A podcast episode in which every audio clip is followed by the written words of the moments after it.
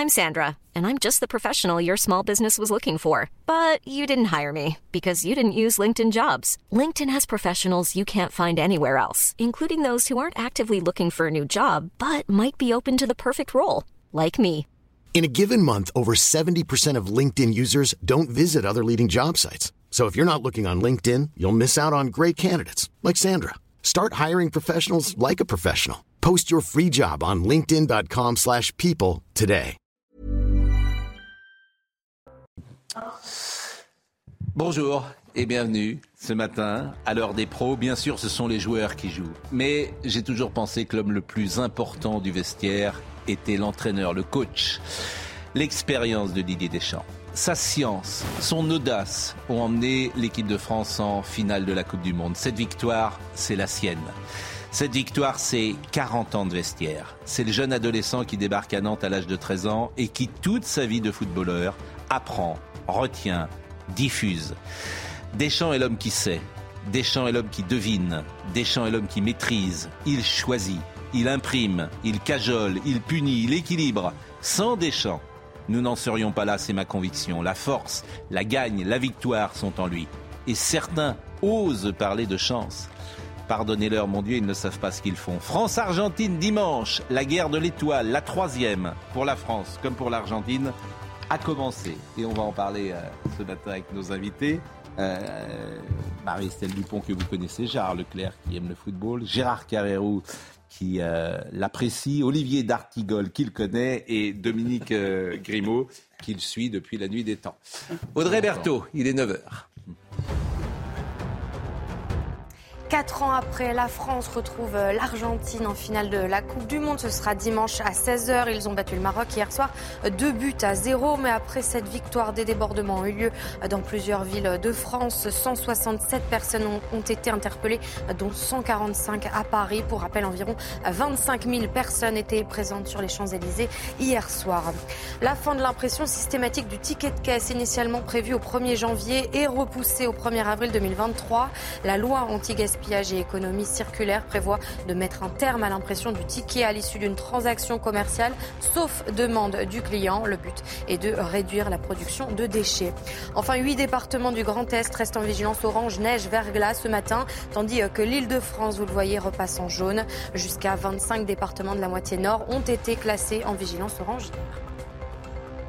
Une revue de presse ce matin avec euh, le Parisien. On, est, on y est encore. Euh, L'équipe, l'envolée finale. Midi libre, ils l'ont refait. Nice matin, la tête dans les étoiles. Cap sur la finale. Messi, nous voilà. C'est vrai que c'est France-Argentine.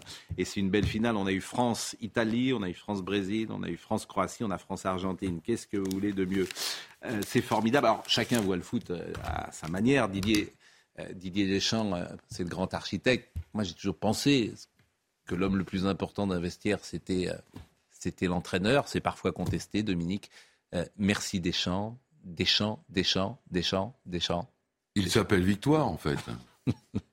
C'est vrai que le, le succès lui colle à la peau depuis, depuis toujours, vous le connaissez très bien. Mm. Et depuis très longtemps.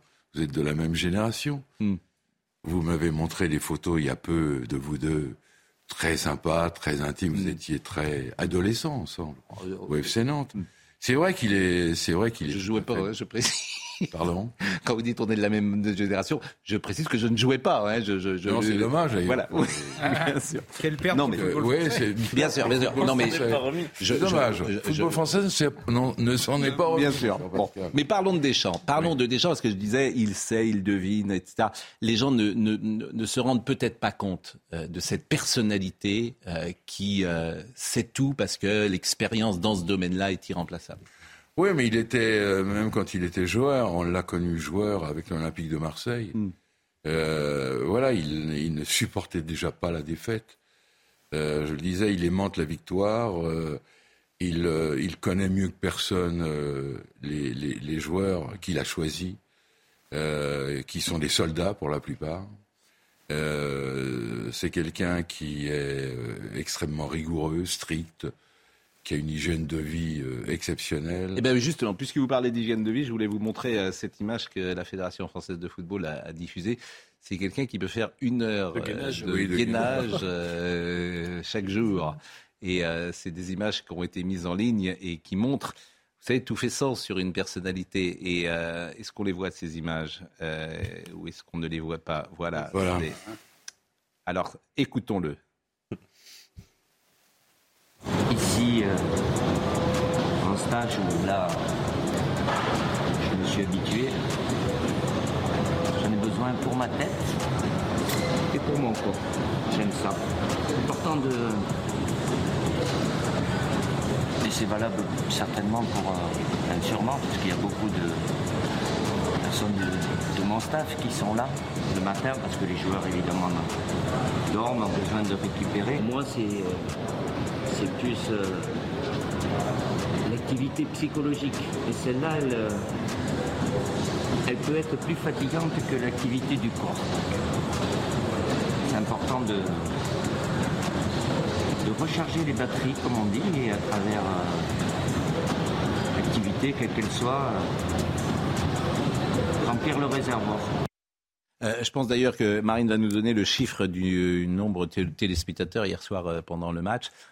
J'imagine que vous l'avez tous, tous regardé hier soir. Vous étiez entre amis, en famille, je ne sais pas. On va revoir d'ailleurs les, les deux buts euh, marqués. Alors Théo Hernandez, ben, c'est un, joueur qui marque, mais c'est pas le meilleur joueur, euh, forcément, euh, en tout cas pour ce poste-là. il n'est pas, il n'est pas avant-centre, il n'est pas ailier gauche, et c'est pourtant lui qui marque, et ça montre la force de ce groupe. Et puis vous avez Colomani, qui était à Nantes, d'ailleurs, qui a été formé à Nantes, hein, comme Didier Deschamps d'ailleurs. Il y avait un peu du FC Nantes dans la victoire hier soir. Euh, du, euh, des, Bleus. Et je voulais vous montrer cette séquence euh, vestiaire également avec l'hymne des Bleus, Freed from Desire, chanté par Gala.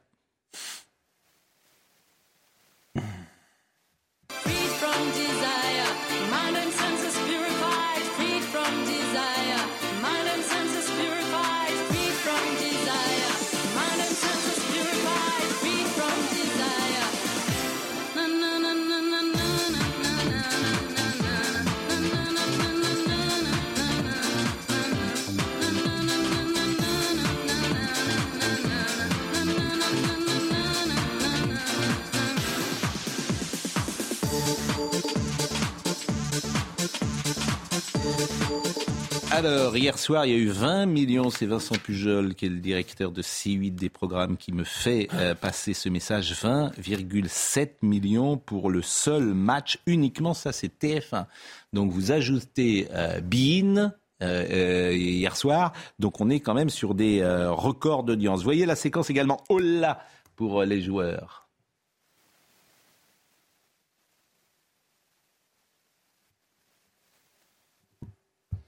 La séquence là pour les joueurs dans le vestiaire. bon, elle ne part pas, la séquence euh, là. C'est pas grave. Bon, est-ce qu'on a des séquences? Ah, écoutons la séquence là.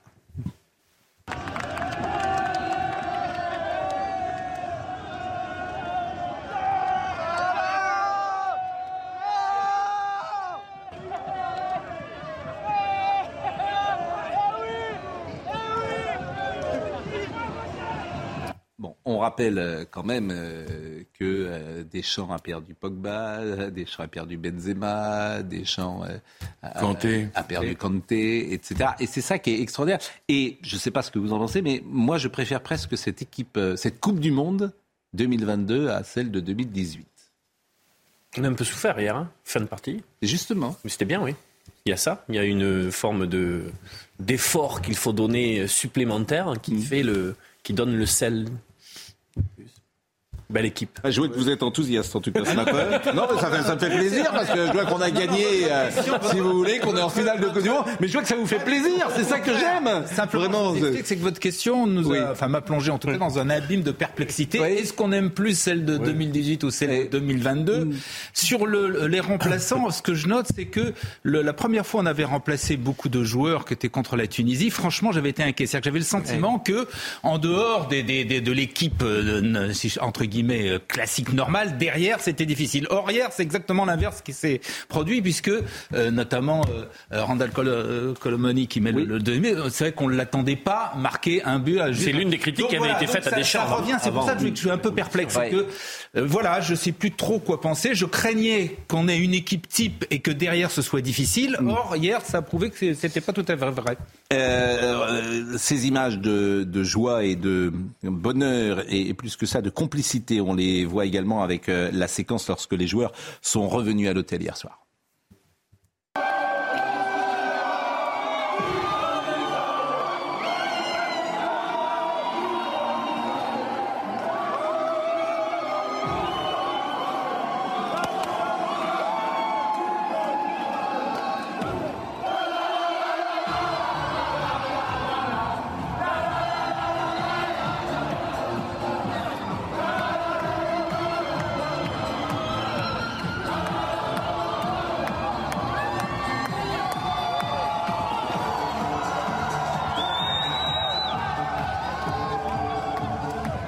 Bien savoir d'où vient le foot en France. Euh, quelqu'un qui est né en 2014 n'a jamais connu l'équipe de France battue en Coupe du Monde. C'est quand même extraordinaire.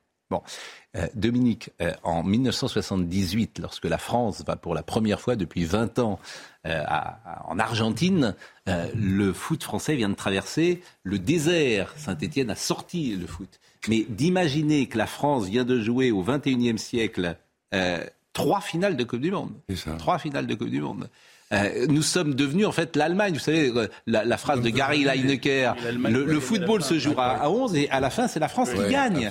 Donc c'est absolument incroyable. Ce qui se passe dans le, avec le foot en France. Bah, on peut dire que, en fait, euh, historiquement, les, les Verts de Saint-Etienne, hmm. bien connus, les Rocheteau, les Herbin, Piazza, etc., et hmm. Michel Platini notamment, hmm. ont été en quelque sorte les dépuceleurs. Oui. Voilà. on, on, a commencé, je dis on, m'associe, on s'associe tous, à, gagner à partir de ces années-là. En tout cas, laisser les complexes au vestiaire. Euh, il y a eu une première Coupe du Monde 78 en Argentine dans des conditions un peu particulières, avec la junte au pouvoir, où les jeunes, les, les joueurs étaient encore trop jeunes, à l'instar de Michel Platini. Il en fait, on gagnait rien, c'est ça que je veux dire. on gagnait rien, et maintenant on gagne absolument rien. Et maintenant on gagne tout. Et maintenant on gagne tout, et c'est vrai. Donc les, les périodes 82. 86 euh, avec une victoire en, au championnat d'Europe, c'était la première. En 84 En 84 en France. Et effectivement, ensuite est venu l'ère Zidane. Mm. Et là, effectivement, le, le, la France euh, a occupé, euh, pour la première fois, en fait, le, le haut du classement FIFA. Et on est devenu, vous, à juste titre, en quelque sorte, les Allemands du XXIe siècle. Et ce qui est intéressant, c'est que la Coupe du Monde du rugby aura lieu l'année prochaine. On peut avoir euh, champion du monde rugby, champion du monde France. Je ne sais pas si c'est arrivé une fois dans l'histoire. Champion du monde de handball. Et, et, on a effectivement euh, une nation qui était considérée parfois comme pas sportive et qui a des résultats euh, dans, dans des sports euh, majeur, en tout cas dans des sports collectifs. Pour un pays en déclin, c'est pas si mal. Oui. Oui, alors. Ah, bah ouais, il faut être beau joueur. C'est vrai. Faut être beau joueur. Je, bien. Ça s'appelle la, récupération. Non, mais.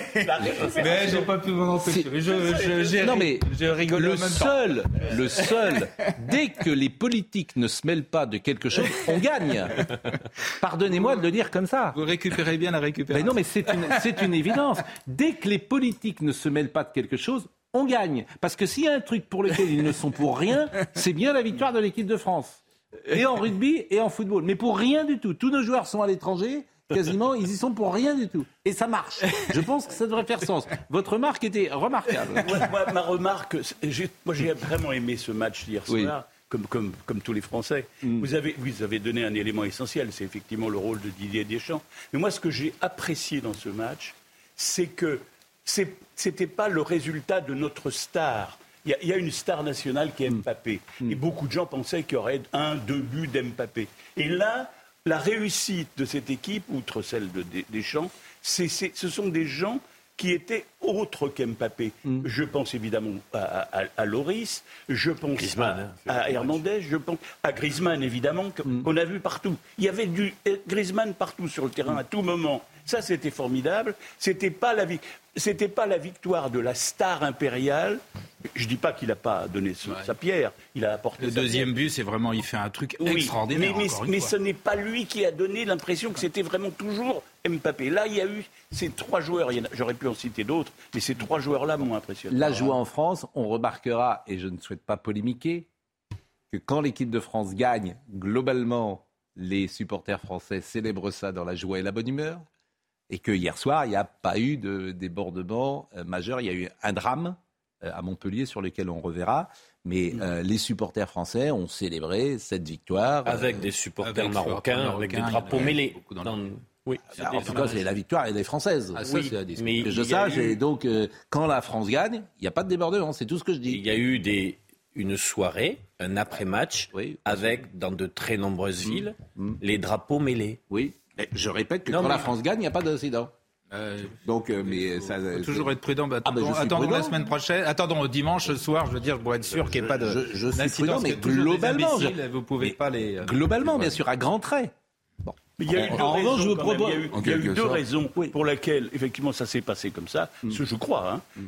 D'abord, effectivement, la gagne. Mm. La France a gagné. Ça, ça, crée un mouvement considérable de gens qui sortent. Quand la France gagne, on sort. Donc ça veut dire, ça veut dire que ça inverse le rapport de force. Mm. C'est-à-dire qu'on aurait peut-être pu avoir 20 000 supporters adverses. Et là, il y a certainement eu beaucoup plus de supporters. Et, deuxièmement, le nombre, ce qui prouve ah l'importance du nombre, mm. le nombre des policiers sur le bah, terrain. Évidemment.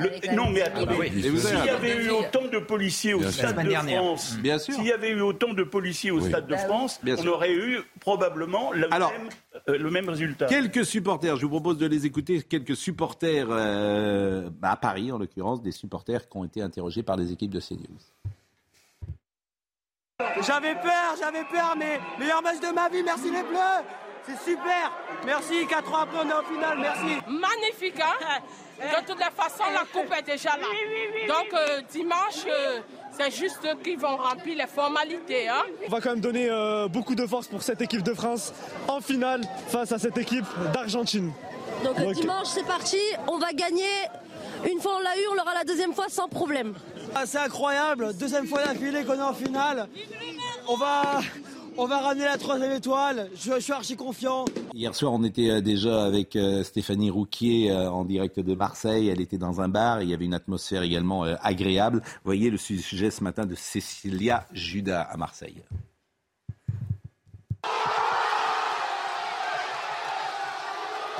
Dès la cinquième minute de jeu, c'est l'explosion de joie dans ce bar marseillais.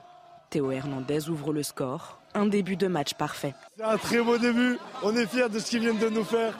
Ils nous ont fait rêver. C'est un très beau début. On a hâte de la, prochaine mi-temps. Et on va tout casser. Franchement, allez les Bleus Il faudra attendre la 79e minute pour que les Français vibrent à nouveau. Avec un deuxième but de Randall Colomuani. Un but qui les rapproche un peu plus de la victoire.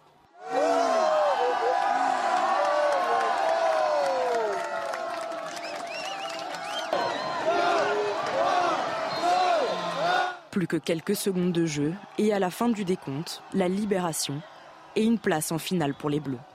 On a réussi, on est en finale Merci la France Les Bleus qui affronteront l'Argentine avec l'objectif de la troisième étoile. Allez l'équipe de France Allez l'équipe de France Allez Mbappé, allez vous On vous aime les autres On est avec vous Estelle Dupont qui est avec nous euh, ce matin, comme tous euh, les jeudis. Alors, euh, il y a souvent une antienne qui est de dire que les résultats d'un club de foot ou même d'une nation changent le mental des Français ou des supporters ou d'une ou ville. Vous y croyez à ça Là, non. Là, non, je pense que euh, du, pain et des jeux, le divertissement, etc., euh, ça a fonctionné. Les gens sont hypnotisés et, quand on les détourne vers du divertissement, euh, ça leur permet de ne pas trop penser aux, vrais problèmes. Mais cette année, j'ai la sensation que ni le foot ni Noël ne mobilisent les gens. Il y a 20 millions de gens quand même. Il y a 20 millions hier soir. oui, mais c'est des gens qui sont habitués à regarder ça. Enfin, ah il y a eu des Regardez, en, 98, euh, en 98, même les gens qui ne regardaient pas le foot mm. étaient contents de cette victoire. Ah, là aussi, il y a plus de monde. Oui, enfin, je... alors d'abord, moi, j'aime beaucoup euh, George Orwell, hein, et quand il dit qu'avec euh, du foot et de la bière, on, on, empêche les gens de penser, j'ai quand même un peu, euh, j'ai un peu quand même cette suspicion sur sur l'opium, l'opium du peuple que peut être le foot. Mm. Après, il y a quelque chose de très positif. Il y a quelques... en ce moment, je pense que c'est pas la préoccupation principale des gens. Je ne dis pas que c'est la préoccupation. Euh, je, pense que ça leur donne un peu de baume au cœur, tout simplement, et qu'ils ont envie de partager. Oui, mais ça, peut, sont pas... ça peut être une parenthèse. oui, c'est une parenthèse de très doute. Si comme, comme, toute addiction, il en faut de plus en plus pour de moins en moins de résultats. Et je crois que quand on est euh, euh, quand on est au bord du mois de janvier, on se dit comment je vais payer les factures, etc. Le divertissement prend modérément. Euh, il y a quand même un point positif, euh, c'est qu'effectivement, ce que disait euh, Gérard, c'était pas la victoire d'un individu. C'est-à-dire, c'était pas, il y avait vraiment le message que dans le sport, c'est l'équipe qui fait le boulot et que le narcissisme de l'un s'efface derrière le travail de l'autre, enfin de tous les autres coordonnés. Ça, je trouve ça très positif parce que c'était une victoire atypique. C'est pour ça que moi, pour le reste, j'aurais du mal à, j'aurais du mal à, vous dire que c'est formidable. En tout cas, pour les politiques qui pensent que la victoire en finale, peut dégager l'horizon euh, des prochains mois avec un pays qui serait apaisé et qui serait un peu euh, dopé par cette victoire, je n'y crois absolument pas. Non, mais bien sûr que non. Le mal est non, mais ça a parfois existé, ce, climat. Le mal est trop profond. Les supporters marocains qui étaient euh, hier déçus, sans doute, on va en écouter quelques-uns. Le Maroc, il a tout fait pour y arriver. Moi, je trouve que bah, c'est pas des méritants. Ils sont arrivés vraiment à un haut niveau. Ils vont voilà, ils ont marqué l'histoire du football, ils ont marqué l'histoire du football africain. Donc euh, on est derrière eux, Inch'Allah, ils vont aller plus loin encore. Pas du tout déçu parce qu'on est fiers du, parcours des Marocains. Ils ont bien représenté ça. Il faut pas oublier que c'est historique. Jamais un pays marocain, enfin un pays euh, africain est allé jusqu'en demi-finale de la Coupe du Monde. Et ça, franchement, rien que pour ça, c'est beau. C'est pour ça que vous voyez plus de Marocains que de Français. Ils ont fait un bon match, les deux équipes hein, d'ailleurs, hein, que ce soit l'équipe marocaine ou l'équipe française. Et franchement, on n'a rien à dire. Franchement, félicitations à eux deux on le sait, euh, Gérard et les deux Gérard, si j'ose dire, il y a un traitement idéologique aujourd'hui euh, par la presse. C'est-à-dire que l'idéologie guide parfois les choix éditoriaux. C'est comme ça. Ça a toujours existé, mais j'ai l'impression que c'est plus important euh, aujourd'hui qu'hier. Et je citais Le Monde hier. Vous avez peut-être vu notre émission. Hier, cinq pages dans Le Monde hier sur le match, quatre et demi sur le Maroc.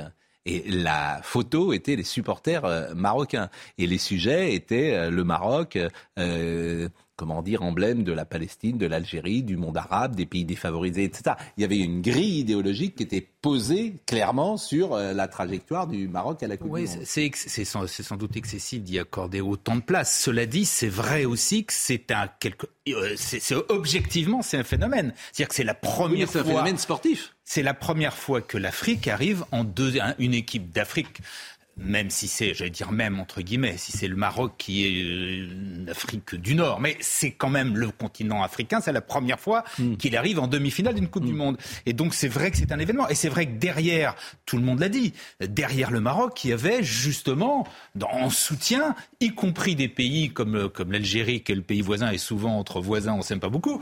Et, en Algérie, autant le gouvernement algérien d'ailleurs était très énervé par ça, euh, mais le, semble-t-il le peuple algérien était derrière le Maroc comme l'ensemble des Africains, comme au-delà de l'Afrique, euh, les pays euh, de, du Proche-Orient, etc. Donc il y a eu un vrai phénomène. Mm. Et c'est très bien pour le football que euh, le football qui est. Non, mais je parlais du traitement en France. C'est ça qui pouvait m'intéresser d'ailleurs. Et je citais le journal Le Monde. C'est un traitement. Écoutez, moi ça me fait penser à ces années un peu totalitaires dans certains pays. Je pense effectivement à, l'URSS de l'époque et, et aux satellites. Et chaque fois qu'on parlait de l'athlétisme, il y avait ces performances extraordinaires des athlètes, notamment d'Allemagne de l'Est et d'un certain nombre de pays.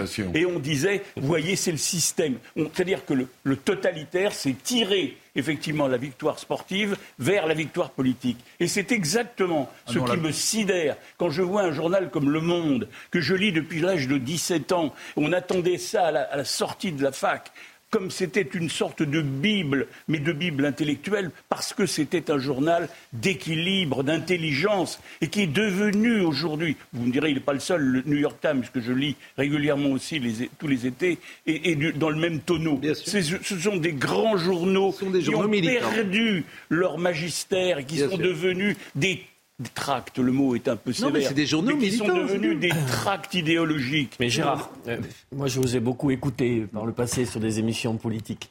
Et je, suis ravi de, vous retrouver sur les plateaux. moi aussi. Le monde n'est pas totalement frappé d'indignité. C'est-à-dire que la manière dont ils ont couvert, peut-être que ça a été surdimensionné, mais ils ont traité des sujets réels. Mais Pascal Pro, l'idéologie, elle est partout. Elle peut être du côté du monde. Mais quand on a passé quelques émissions ou après des interventions de responsables politiques ce week-end, dont Éric Zemmour, qui ont traité le sujet de la binationalité en y tirant des conclusions en disant qu'il faudrait que pour certains Français binationaux, qu'ils tirent les conséquences s'ils n'étaient pas derrière la France, là aussi il y a de l'idéologie. Oui, mais ce que je veux vous dire, elle a irrigué, elle a irrigué le débat mais de vous cet avant-match. Non, mais vous n'avez pas compris euh, qu'un homme politique fasse de l'idéologie et de la politique, euh, ça ne me dérange pas. Ah, vous, que, c'est le, oui, les médias. que le journalisme aujourd'hui, que les Il n'y a jamais de neutralité. que, mais bien évidemment, mais que l'idéologie dicte les choix éditoriaux comme elle le dicte aujourd'hui, il me semble qu'on a rarement vu ça. C'est ça que je veux dire. Le New York Times tous les jours et ou Le Monde sont des journaux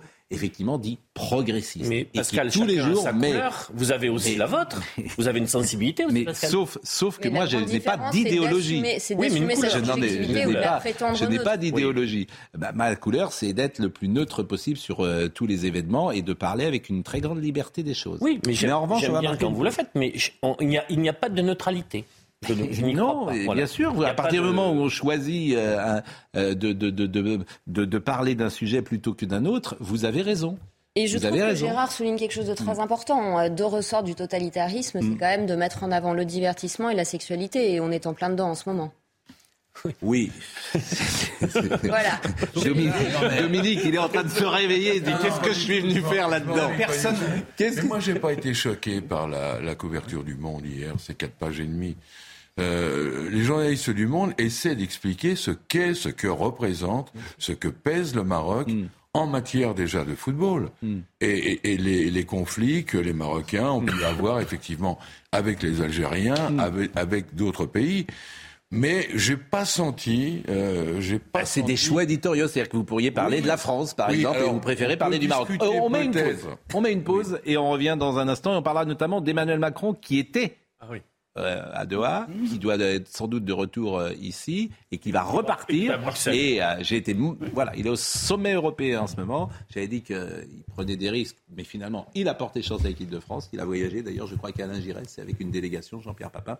Donc, on verra des images tout à l'heure. À tout de suite. Je vous retourne sur la GPA. Audrey Berthaud. Oh, la, la discussion, je le dis toujours, hein, continue. D'habitude, vous êtes devant votre, euh, vous êtes dans votre bain à cette heure-là? Euh, non, dans mon lit. dans, dans votre lit. Le, le bain vient lit, après. Les oreillers, je suis Voilà. un peu vieux, donc Bon. euh, Et, et ils là, sont à fond. et là, vous avez en plus 5 minutes de rap. C'est euh, pendant la pause, le débat continue, notamment avec Marie-Estelle Dupont. Euh, je salue d'abord, avant d'entendre Audrey Berthaud, Mélodie Ferron, qui est avec nous et qui a écrit ce livre. Et toi, où est le tien Où est ton cycle Où est mon cycle, pardon Et toi, où est le tien Vous êtes la fondatrice du collectif français, donc Où est mon cycle Vous venez de publier un recueil de témoignages d'effets secondaires a priori dus à la vaccination anti-Covid. Et évidemment, cette phrase est lourde de sens, a priori. Cet ouvrage intitulé donc Où est mon cycle et toi, où est le tien est un travail de mémoire pour documenter les millions dites-vous, des faits indésirables dont euh, les femmes souffrent souvent dans la plus grande indifférence du monde médical et politique. Euh, bonjour madame, c'est votre cas Bonjour, oui. Et vous nous en parlerez euh, tout à l'heure. Audrey Berthaud, le rappel des principales informations.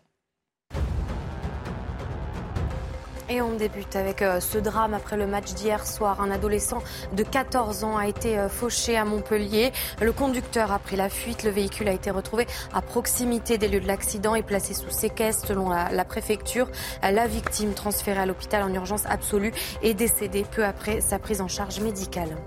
La France a passé lundi son premier pic de consommation électrique de l'hiver selon le gestionnaire du réseau de transport d'électricité RTE.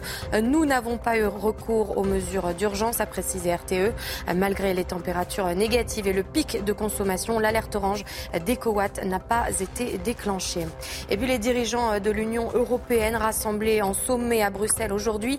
Emmanuel Macron vient tout juste d'arriver, vous l'entendrez dans quelques instants. Les 27 vont tenter de trouver une réponse commune pour aider leur industrie face à la crise énergétique provoquée par la guerre en Ukraine. Ils doivent également repenser le soutien à leurs entreprises.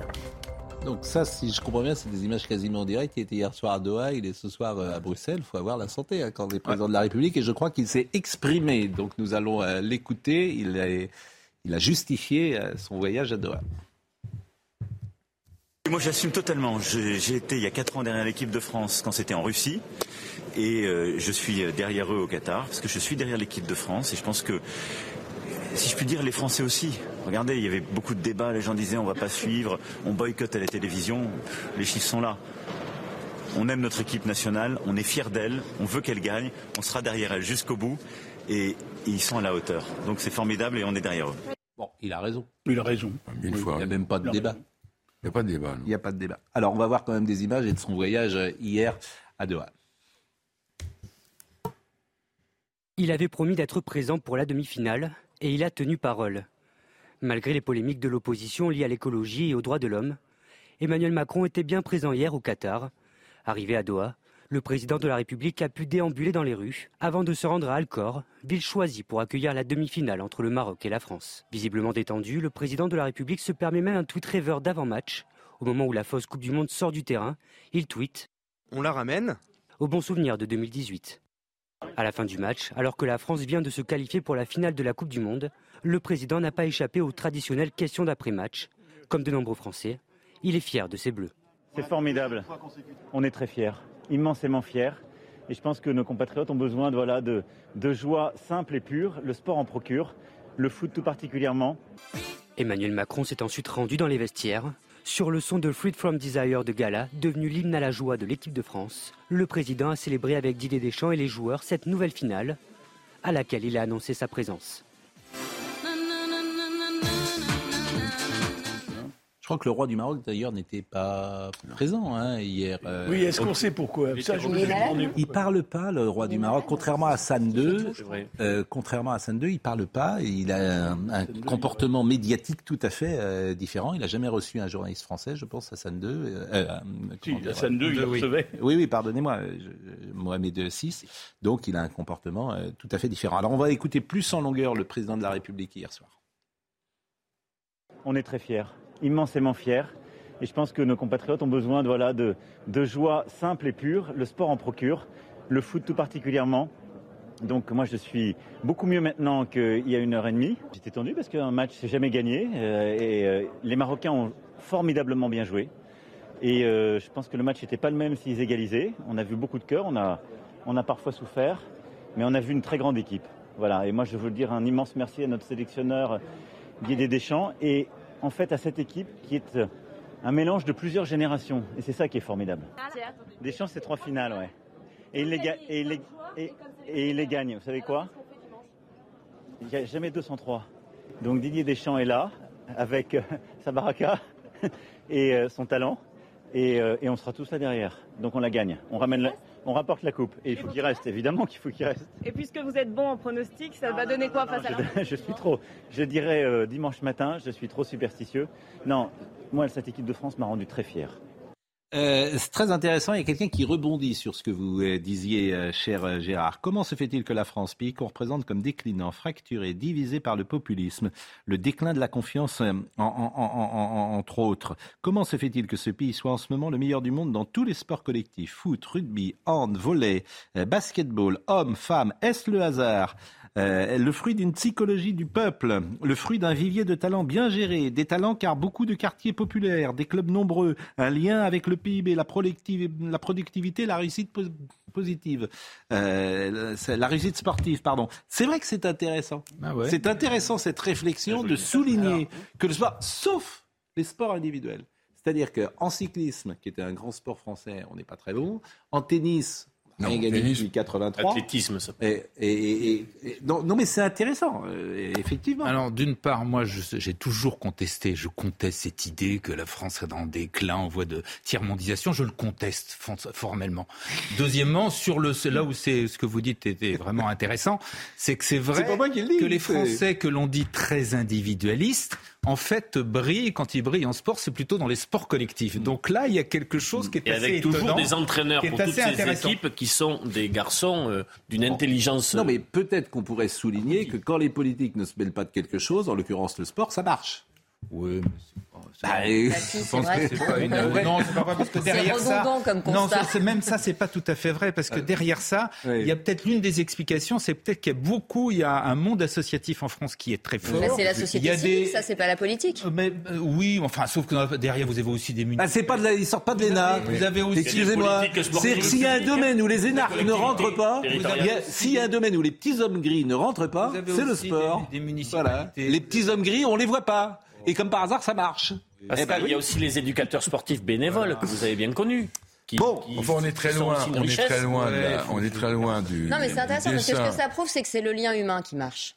Dominique. On est, très loin du, du dessin représentant le général de Gaulle. Oui. Après les Jeux de Grenoble 60, où on n'avait obtenu absolument aucune médaille, et de Gaulle, je crois que c'est Faisan ou Faisan ou Sampé qui fait le dessin en disant dans ce pays, il faut que je m'occupe de tout. On le voyait. Et donc, depuis, effectivement, beaucoup, beaucoup de centres de formation hmm. euh, ont éclos partout, dans toutes les disciplines collectives, notamment. Bon, les débordements. Le sujet qui a fâché, euh, et qui n'a pas fâché euh, hier soir, parce que tout c'est globalement, même s'il y a un drame abominable, hein, un enfant quand même hein, qui a été tué, un adolescent. Euh, voyons ce qui s'est passé. Il y a des choses sporadiques mhm. hein, qui ont eu lieu. Euh, mais par rapport à ce que ça a été euh, samedi, euh, c'était beaucoup plus calme. Vous voyez le sujet de Sophia Doll. Alors que ce groupe de supporters avance sur la route, une voiture démarre en trombe. Elle percute un premier jeune homme avant d'en faucher un second. Âgé de 14 ans, l'adolescent reste au sol, inanimé. Transporté en urgence absolue à l'hôpital, il a succombé à ses blessures. La scène, filmée depuis un appartement, montre ce même véhicule quelques secondes plus tôt. Alors qu'il est à l'arrêt, on aperçoit un jeune homme enlever un drapeau français accroché à ses fenêtres. C'est à ce moment-là que le conducteur démarre sa course mortelle. Le véhicule, abandonné à proximité des lieux de l'accident, a été retrouvé par la police et placé sous séquestre. Le conducteur, lui, a pris la fuite. Les faits se sont déroulés dans le quartier de la Paillade de Montpellier, sur les réseaux sociaux, la députée de l'Hérault Nathalie Oziol a réagi. Immense tristesse, un événement sportif s'achève en drame absolu. Je présente mes condoléances à la famille et je me tiens à leur disposition. La préfecture de l'Hérault a indiqué que l'enquête de police progresse rapidement, sous la direction du parquet. on va être évidemment très prudent sur euh, ce drame, puisqu'on ne sait pas euh, qui euh, a foncé sur ce jeune adolescent et les motivations pour le moment. Euh, en revanche, on peut voir des images de Paris, de Nice, de Lyon, où il y a eu euh, globalement, alors cette phrase globalement, bon, il y a eu quand même 167 interpellations. Vous savez, il y a toujours deux manières hein, de voir ça. On, on, pourrait dire il ne devrait avoir aucun débordement, ce qui était le cas dans la France des années 80. C'est-à-dire qu'après un match de l'équipe de France, je parle sous le contrôle de Gérard ou de, oui, non, ou de Dominique, euh, l'équipe de France en 82, il y a... Gagné moins déjà. Comment On gagnait beaucoup moins. oui, on gagnait moins, mais en 82, en 86, on a parfois gagné. Il n'y a pas eu, euh, il n'y avait pas de policiers dehors. Il y a une image qui nous a frappé. Il y a une finale de Coupe de France 82, Saint-Étienne, Paris Saint-Germain. tous les joueurs, des, tous les joueurs, tous les supporters descendent sur la pelouse et ils remontent très tranquillement après dans le stade et il n'y a pas une violence. Donc la société est plus violente aujourd'hui qu'elle ne l'était il, y a 40 ans. Bon, voilà ce qu'on pouvait dire en tout cas euh, là-dessus. Je voudrais simplement euh, citer Quotidien parce que l'émission d'Yann Barthez, euh, tous les soirs, pilonne CNews. Pilonne CNews. Et ils ont fait avec des montages, ils mettent d'ailleurs les gens en, danger, hein, les gens comme Charlotte Dornelas, comme Yvan Rioufol, ils leur font dire parfois ce qu'ils n'ont pas dit, ce sont des images détournées, etc. Donc il y a quelque chose qui n'est pas convenable. Et M. Barthez s'est permis de dire à l'antenne euh, ta gueule, ta gueule. C'est ce qu'il a dit. Ta gueule à qui? Bah, Yvan Rioufol, en l'occurrence. Ah Vous allez voir la séquence. Donc, euh, euh, moi, je ne sais pas comment ça se passe à TF1. Je ne sais pas si M. Rodolphe Belmer, qui dirige TF1, admet que un de ses journalistes dise ta gueule. Je ne sais pas si Martin Bouygues, qui est l'actionnaire de référence, admet que tous les soirs, CNews soit la cible la cible de quotidien. Je pense que ce n'est pas convenable. Alors, ce n'est pas M. Barthez, d'ailleurs, qui est le seul responsable? M. Barthez, il est à l'oreillette, il ne dit jamais rien qui ne soit écrit par quelqu'un d'autre. C'est son producteur, Laurent Bon, qui euh, euh, écrit tout et, qui fait tout. Et derrière cela, il y a aussi euh, parfois une chaîne qui est visée, en l'occurrence CNews, un groupe qui est visé, parce que nous sommes concurrents d'LCI, et que ces gens sont aux ordres d'un groupe LCI qui est concurrent euh, de euh, CNews pour nous attaquer matin, midi et soir. Ce n'est évidemment pas convenable. Et je voulais le dire, que nous n'insultons pas ici personne, et surtout pas le groupe TF1, et qu'on ne se permettrait pas de dire ta gueule. Voyez la séquence. Voici notre top 5 des réflexions les plus connes qu'on a entendues ce week-end sur CNews. Numéro 5, la dame qui fait tout le temps la gueule à la télé. Moi, en l'occurrence, j'étais sur le périphérique au moment de la victoire du Maroc. J'avais vraiment l'impression de vivre à Casablanca. Donc c'est... Ah non, alors je vous arrête tout de suite, ça roule beaucoup mieux à Casablanca. Au 3, regardez les bandeaux qu'ils mettent en bas de l'écran. Victoire du Maroc, des violences gâchent la fête. Qui se change en... Bien souvent, alors je ne dis pas que... Un, naturellement, un musulman ne puisse pas... Immigration, quelle solution Numéro 2. Les drapeaux maghrébins, euh, les drapeaux arabo-musulmans, sont restés euh, très visible dans une sorte d'appropriation visuelle. Ouais, ouais, ta gueule, on a compris. Vous avez un journaliste qui dit ta gueule, ta gueule, et il traite également de réflexion conne, et il met en danger les gens qui font cette chaîne. Je le dis, Monsieur Belmer, président de TF1, Martin Bouygues, est-ce que vous tolérez ça? C'est une question que je pose et à laquelle ils pourront évidemment répondre. Oui, moi, ça écoutez, j'ai travaillé avec Martin Bouygues, avec Patrick Lelay Étienne Moujotte. D'abord, Étienne Moujotte ou Patrick Lelay, sous leur magistère, on n'aurait jamais toléré ça à l'antenne. Et, Martin Bouygues, ça m'étonne beaucoup. Alors, je sais qu'il est moins maintenant présent euh, sur le, déroulement au quotidien de la chaîne, mais ça m'étonne beaucoup, parce qu'effectivement, ce sont des méthodes qui n'étaient pas celles de TF1, en tout cas pas celles de bah, Francis C'est-à-dire que les montages... Les montages... test pourrait aussi faire écho à des paroles quand on a du débat et du dissensus entre nous, euh, des avis euh, divergents, où on peut les exprimer. C'est chaque fois à sens unique les bah, montages. Bah, ce qui est vrai, c'est qu'effectivement, dans le montage qui est proposé, vous n'entendez jamais Gérard Leclerc, vous n'entendez jamais Olivier D'Artagol ou Laurent Geoffrin. voilà, mais, mais on le sait. mais, un montage. Mais, non, il ne pourrait pas, puisqu'il n'existe visiblement qu'en humiliant. Donc, Voilà, donc il y, y, a un problème, moi, je, me semble-t-il. Mais bon, alors, et puis, ne soyons pas dupes, il y a une stratégie derrière, qui est une stratégie de groupe contre un autre groupe, et je le répète, ces gens sont aussi aux ordres d'un groupe, parce que LCI, euh, qui est une chaîne concurrente de CNews, bah, il faut aussi servir les intérêts euh, d'un groupe, manifestement. France-Argentine, euh, c'est donc dimanche, J-4. on termine notre longue séquence football avec le sujet de Mathieu Devez. Dans ce restaurant argentin à Paris, les employés ont leur porte-bonheur avant la finale. Les, maillots de Maradona, euh, signés pour nous, pour euh, Pablo, Bautista, c'est moi, Francisco. Si Diego Maradona a déjà remporté une Coupe du Monde, ce n'est pas le cas de Lionel Messi. La star de l'équipe jouera son dernier match d'un mondial face à la France. Ça sera très euh, touchant et très émotif qu'on puisse gagner et puis aussi avec les meilleurs euh, joueurs du monde, que c'est Messi. Toute l'Argentine euh, veut que, que Messi ait gagné la Coupe. Les Français sont prévenus, mais pas de quoi inquiéter ses supporters hier soir. On va exploser l'Argentine. Le Maroc, c'est ceux qui nous faisaient le plus peur. Maintenant, l'Argentine, ils font pas peur. Messi, pas Messi, rien à faire. Destruction totale. C'est une affiche de rêve. Messi, Mbappé, la pépite actuelle contre l'ancienne pépite Messi parce que maintenant il est un peu mort Messi. L'Argentine a une très bonne attaque mais ça va pas supporter les attaques de Mbappé, Dembélé et on a Giroud au milieu. C'est juste impressionnant. La France sera au-dessus. Attention tout de même à ne pas crier victoire trop tôt. Comme les Français, les Argentins ont déjà gagné deux Coupes du Monde. Dimanche, c'est une troisième étoile qu'ils viseront. Dominique Messi n'est pas dans le cœur des Argentins comme l'était Maradona. D'abord, il n'a jamais joué. Il a jamais joué en Argentine. Oui, il a, quitté l'Argentine, il avait 13 ans. Il a été acheté par euh, Barcelone et pendant très longtemps, Messi a été considéré comme un Catalan. Euh, et les Argentins le voyaient à la jumelle. Euh, la grande différence qu'il y a entre Messi et, et, Maradona, c'est que Maradona était une espèce de, de, guide pour la nation argentine. Euh, une espèce de, de, Che Guevara révolutionnaire, parce que personnage iconique tant sur le terrain qu'hors du terrain. Le problème de Messi, c'est que aujourd'hui, effectivement, il rallie à sa cause tous les Argentins, mais ça reste qu'un joueur de terrain. Il est limité au terrain. Maradona avait, avait quelque chose de plus. Une dimension politique. Une dimension politique. Mm une dimension sociale, une dimension humaine que Messi n'a jamais eue.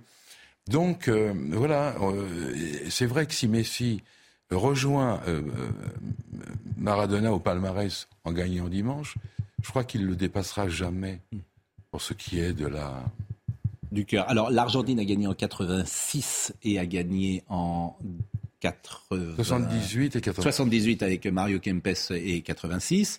Euh, L'Argentine peut faire une troisième étoile. Euh, Argentine-France, est-ce que vous arrivez à évaluer les forces? Est-ce que c'est 50-50 ou est-ce que euh, vous pensez que l'Argentine paraît quand même individuellement mieux armée que nous? Non, je crois que non, non, je crois pas. Je crois que d'abord il y a, y a, lorsque ce mondial a commencé, moi j'aurais pas mis mes un centime sur cette équipe d'Argentine qui a été ballottée dès son premier match et qui, euh, était en dépendance totale, absolue euh, de Messi. Et puis, ils ont un sélectionneur, les Argentins, Scaloni, qui a bougé un peu les cartes, qui a lancé des jeunes, euh, Alvarez, Fernandez, et qui a cimenté une équipe. Et ces Argentins, j'ai l'impression qu'ils sont comme en mission, voire comme s'ils étaient possédés. J'ai vu ce match contre les Pays-Bas, la demi-finale, qui était très impressionnante. Maintenant, en face des Argentins et de Messi, il y a cette équipe de France qui s'adapte à toutes, mais à toutes les tactiques, à toutes les stratégies utilisées par l'adversaire. Deschamps sort toujours de son chapeau un coup, un coup gagnant. Donc s'il fallait en, en, résumer, je dirais que peut-être que la France a légèrement le statut de favori, déjà parce que les Français sont tenants du titre, et qu'ils sont sur une dynamique de victoire en Coupe du Monde qui est absolument extraordinaire. Je mets le match perdu mm. Contre les Tunisiens entre parenthèses. Donc, je dirais 51-49 euh, pour la France. Mais c'est vraiment, ça va jouer sur un film. Bon, voilà en tout cas ce qu'on pouvait dire euh, sur cette rencontre. On sera tous euh, évidemment à 16h devant notre poste. Et puis il y aura des éditions spéciales pour le, sur l'antenne de CNews. Mélodie Ferron est donc euh, avec nous. Euh, où est mon cycle? Je le disais, euh, vous avez lancé une pétition. C'est un collectif qui rassemble 20 000 femmes. je le disais, où est mon cycle? Vous venez de publier, c'est un recueil de témoignages d'effets secondaires a priori, écrivez-vous, à, à la vaccination anti-Covid. Alors, votre histoire personnelle. Après deux doses Pfizer, vous avez vu euh, vos règles se transformer en cascade avec des douleurs inédites. inédites. Le corps médical que vous avez consulté évoque le stress, puis euh, c'est le silence devant l'inaction et le déni des autorités médicales. Vous avez créé Où est mon cycle et vous avez recueilli en quatre mois plus de 4500 témoignages en France? Oui. maintenant, on en est quasiment à 9000. Hein. Ce qui s'est vraiment passé, c'est que euh, suite euh, à l'injection, le cycle qui a suivi, je connais bien mon corps, je me suis fait vacciner à 36 ans, on a l'habitude, voilà, on a un statu quo avec ces règles qui viennent tous les mois, c'est très cyclique. Ça a été une catastrophe. Moi, je suis ébéniste et donc je travaille euh, à l'atelier, en chantier, je bouge beaucoup. Ça a été un enfer. Je pouvais plus aller travailler, à peine faire à manger. j'avais des douleurs que j'avais pas connues depuis les premières règles qu'on peut avoir à l'adolescence. Et aucune explication. Un petit balayement de la main et non, non, c'est rien. Et puis alors je me suis mise, j'ai pas vraiment de tabou sur mes règles, et puis il fallait vraiment casser ce tabou-là pour pouvoir en parler, parce qu'en fait c'était très enfermant. J'en ai beaucoup parlé autour de moi, et là il y a énormément de femmes euh, qui m'ont dit ah mais moi aussi, je veux dire autour d'un verre avec des copines, ah moi aussi j'ai des problèmes, moi j'ai plus de règles, moi je les ai tout le temps, j'ai des hémorragies terribles, j'ai beaucoup plus de douleurs. Et en fait devant l'ampleur, je me suis dit je vais ouvrir un compte Instagram, tout simplement. Et là, il y a une étude qui est sortie et qui disait qu'il pouvait y avoir un peu moins d'un jour, d'un jour de décalage sur le cycle menstruel. Je regarde les commentaires et les femmes étaient là. Ah non, mais moi, c'est pas du tout un jour, c'est une catastrophe, je reconnais plus mon corps.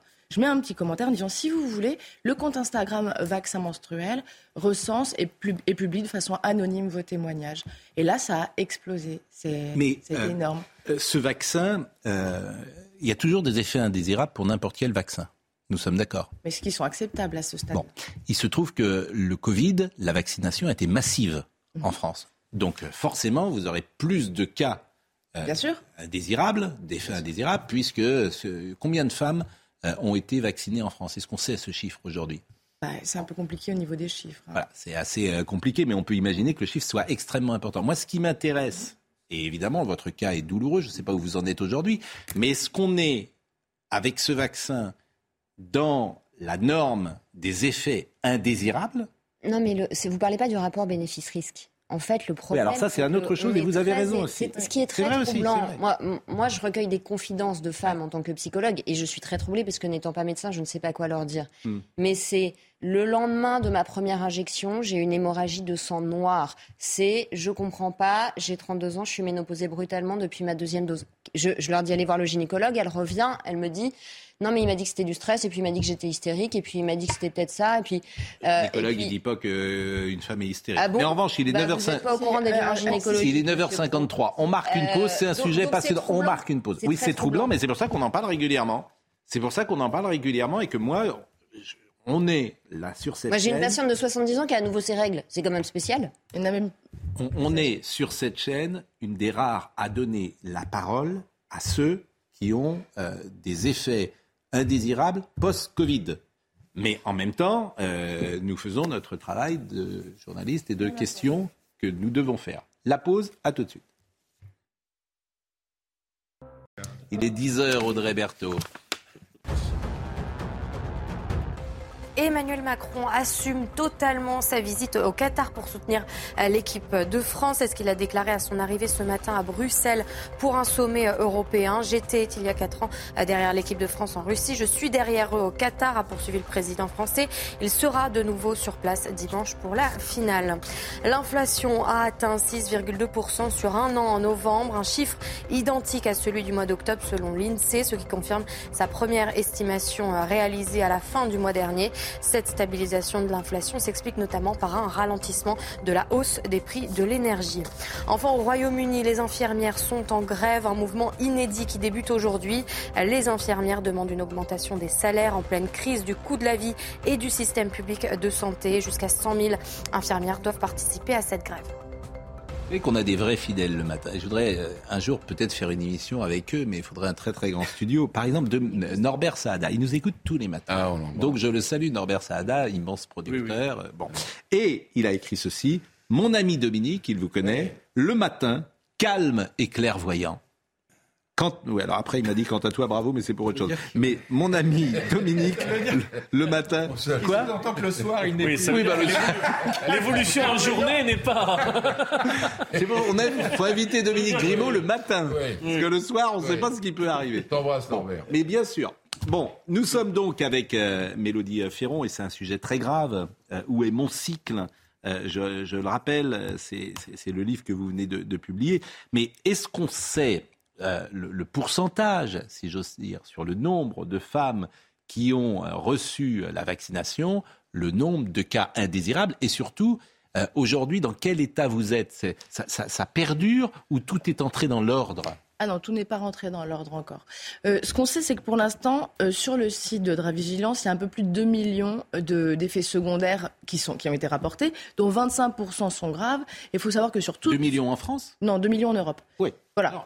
Mais en, dire. mais en sachant quand même que généralement, en termes euh, de pharmacovigilance, euh, on est vraiment sous-estimé. Hmm. Souvent, on dit, parfois, c'était Oui, la. Lazarus qu'il fallait médecins augmenter disent par c'est 10. tellement l'enfer de faire Voilà. remonter. Il faut trois quarts d'heure pour faire remonter. Il faut de la paperasse administrative. Donc euh, j'ai beaucoup de médecins qui me disent écoute, moi j'en- j'en ai marre, je fais pas remonter. Puis en plus ils disent ça sert à rien. Voilà. Et il y a à peu près 70% à 72% qui concernent que les femmes au niveau des effets secondaires. Il y a des études qui sont sorties. Aux États-Unis, il y a une étude qui est sortie début juillet qui dit que 42% des femmes vaccinées ont des troubles du cycle. L'étude italienne montait jusqu'à 60%. Et l'étude israélienne, elle, ça était ne à 10. Sort pas pour- moi, ce que je ne comprends pas dans ce sujet, euh, on a toujours l'impression que c'est une information qui n'est pas officielle que vous donnez. Bah, C'était des dépêches, hein. elles ont été relayées énormément. Mais le, le- bah, 60% des, sur les cycles, mais à long terme, à moyen terme, à court terme, c'est-à-dire que ça, au bout de, huit- de, de, de un mois, tout entre dans l'ordre. C'est pour ça que c'est des sujets très complexes. Mais il faut regarder hein, dans les études, euh, ils disent que généralement il y a 30% des femmes pour lesquelles ça rentre dans l'ordre et d'autres non. Mais souvent les études s'arrêtent au bout de trois cycles et on n'a aucune étude longue. Mais alors, où, bah, votre cas personnel, quand est-ce que vous étiez fait vacciner? En juin et en juillet 2021, D'accord, donc on est 18 mois plus tard. Où vous en êtes j'ai aujourd'hui toujours des règles hémorragiques. Elles sont plus régulières, parce qu'avant elles l'étaient plus du tout. Je pouvais les avoir au bout de 10 jours, 11 jours, 13 jours. Enfin, c'était très variable, elles duraient très longtemps. Mais maintenant, elles sont toujours hémorragiques. Et qu'est-ce qui vous fait dire que c'est lié au Covid? Au, au vaccin? Au vaccin Bah, C'est le cycle qui a suivi. Je veux dire, la, la- la- la temporalité, elle ne peut pas être plus Et claire. vous hein. avez eu le Covid? Oui, mais plus tard. Après avoir été vacciné. Comme le, parce qu'on pourrait dire aussi que le Covid euh, peut changer euh, les choses, parce qu'on a sur cette maladie des incertitudes et des effets qu'on saisit mal, qu'on commence. Je, je, pense que ça peut le changer effectivement, mm. mais au, dans tous les témoignages que je recevais, au mm. bout de deux trois cycles, ça rentrait dans l'ordre avec le Covid. Et le, les médecins, que vous disent-ils? Ils ne veulent pas entendre ça? Ça dépend. Il y en a avec qui j'en parle beaucoup. Il y a une gynécologue belge avec laquelle euh, je travaille énormément pour rouer mon cycle, qui elle me dit que c'est un inédit, qu'elle a jamais vu ça euh, dans sa patientèle. Et quand j'ai été invitée au Parlement européen, elle, est, elle s'est jointe à moi pour faire une émission, puis elle a été convoquée par le Conseil de l'ordre euh, des médecins en Belgique juste après. Mais vous avez le sentiment qu'en France, par exemple, il y a des réticences de, euh, des médecins, euh, en tout cas ceux qu'on a entendu, le Conseil scientifique, ceux qui prenaient la parole sur ces sujets-là? Ah Oui, il y a une des réticences. J'ai été invitée, suite à mon passage à l'OPECST euh, au Sénat, à laquelle, auquel j'étais invitée, j'ai eu des réunions avec la NSM et la pharmacovigilance qui reconnaissaient le, la grande, enfin vraiment le grand, grand volume des déclarations mmh. et la problématique, mais qui était encore en faveur de toute façon de la vaccination, puis disant, voilà, on verra ça plus tard. Bon, je parle souvent des médias et de l'espace médiatique parce que ça m'intéresse euh, fortement. Euh, et je pose toujours la même question. Euh, vous venez aujourd'hui témoigner à, à, CNews. Est-ce que vous êtes invité sur le service public? Pas du tout. C'est ça qui est quand même absolument incroyable. Moi, je vous assure, je, on est, quand je dis l'idéologie, dicte les choix éditoriaux. C'est-à-dire que personne à France Inter, sur France Télévisions, il y a beaucoup d'émissions, on ne veut pas vous inviter. C'est, c'est ça que je trouve sidérant dans ce pays. Je ne peux pas vous dire autre chose. Je, je, je, en permanence, c'est la question. Je termine les interviews souvent en disant est-ce qu'on vous invite ailleurs sur CNews? Non, mais c'est le même problème que les, je, je, je les, vous assure, les soignants suspendus. C'est-à-dire oui, qu'il y a des pays où on a réintégré les soignants, il y a des pays où on vaccine non, mais ça, les femmes un témoignage, et en France, on est toujours dans la doxa. Mais pourquoi est-ce que madame ne va pas témoigner sur France Inter Pourquoi les journalistes considèrent qu'elle ne si doit pas témoigner de la doxa, vous êtes taxé de conspirationniste alors que vous avez juste plus de sexualité et plus de vie parce que vous saignez tout le temps. Et, on parlait tout à l'heure de, parce que vous saignez plus et que vous êtes ménopausé à 17 aussi. ans aussi. Et on parlait tout à l'heure évidemment de, de, de quotidien. Euh, j'imagine que Yann Barthès, il va pas vous inviter. Et au contraire, s'il montait votre témoignage pour le caricaturer, il en ferait un montage pour dire que vous êtes ou une folle ou une hystérique ou que sais-je, etc., que vous racontez n'importe quoi. Donc moi, je suis...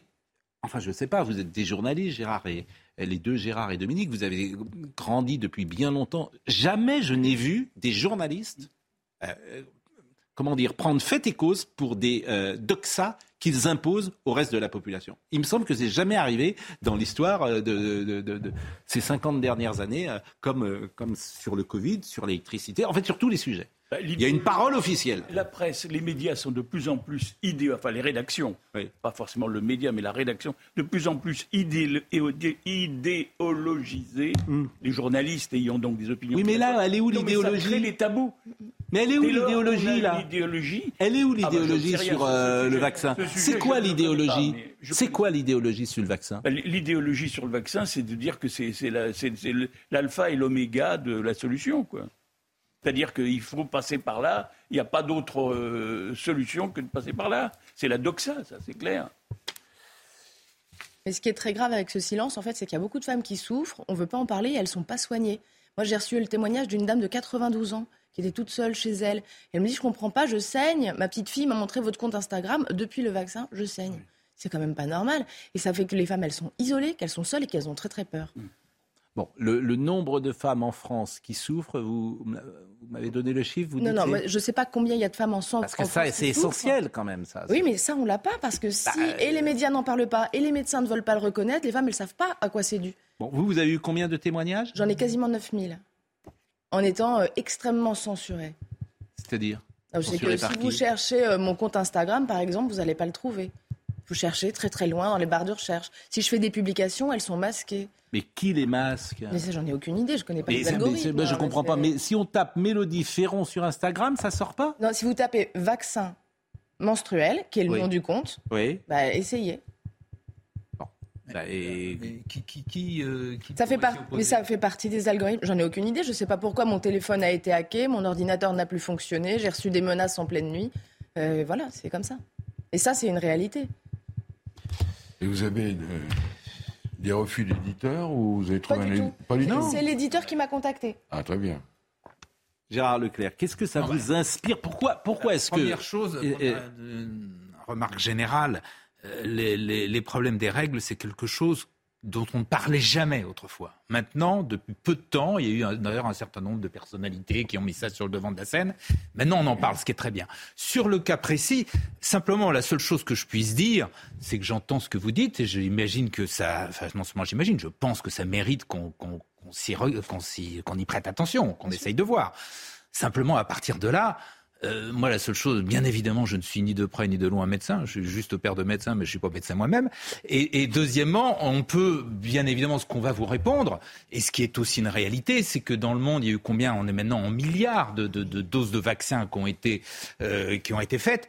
Euh, et donc, euh, à première vue, semble-t-il, je ne sais pas pourquoi, mais dans la communauté scientifique médicale mondiale, parce qu'on ne parle pas seulement de la France, mais du monde entier, ce, ce, ce problème-là, en tout cas, n'a pas été jugé peut-être à tort, mais suffisamment important pour qu'on remette en cause le vaccin. C'est la seule chose que je peux dire. En France, il y a à peu près 80% des gens qui sont vaccinés, donc 80% des femmes, ce qui doit représenter entre autour de 18-20 millions, j'imagine. Hein, je, je, fais simplement des, des règles de, de calcul. Euh, donc, et à première vue, ni le conseil scientifique, ni les médecins euh, qui connaissent bien tous ces sujets-là, pour l'instant, on dit que la situation était suffisamment alarmante. alarmante. C'est la seule chose que je peux voir. Mais je pense effectivement, de toute façon, c'est, votre témoignage est intéressant. Il mérite. qu'il y ait des effets désirables, ils existent sur tous les vaccins. on n'avait pas de recul, on était en AMM conditionnel et on a fait du chantage aux parents en disant il y a besoin de l'accord que d'un seul parent pour vacciner une jeune fille de 12 ans. Résultat, des gamines qui sont en sport-études, qui si elles n'avaient pas de passe vaccinale devaient arrêter sport-études, sont vaccinées, ne peuvent plus aller s'entraîner parce qu'elles ont des règles hémorragiques. C'est pas énervant Pendant mon intervention, c'est l'une des dimensions importantes. J'ai reçu deux messages de personnes me disant je suis dans cette situation, mais je n'en ai jamais parlé. Bah oui, elles ont honte. Euh, donc il y, a, il y, a, très certainement là quelque chose de par votre, bon, votre présence sur le plateau et votre livre, euh, euh, réellement un sujet.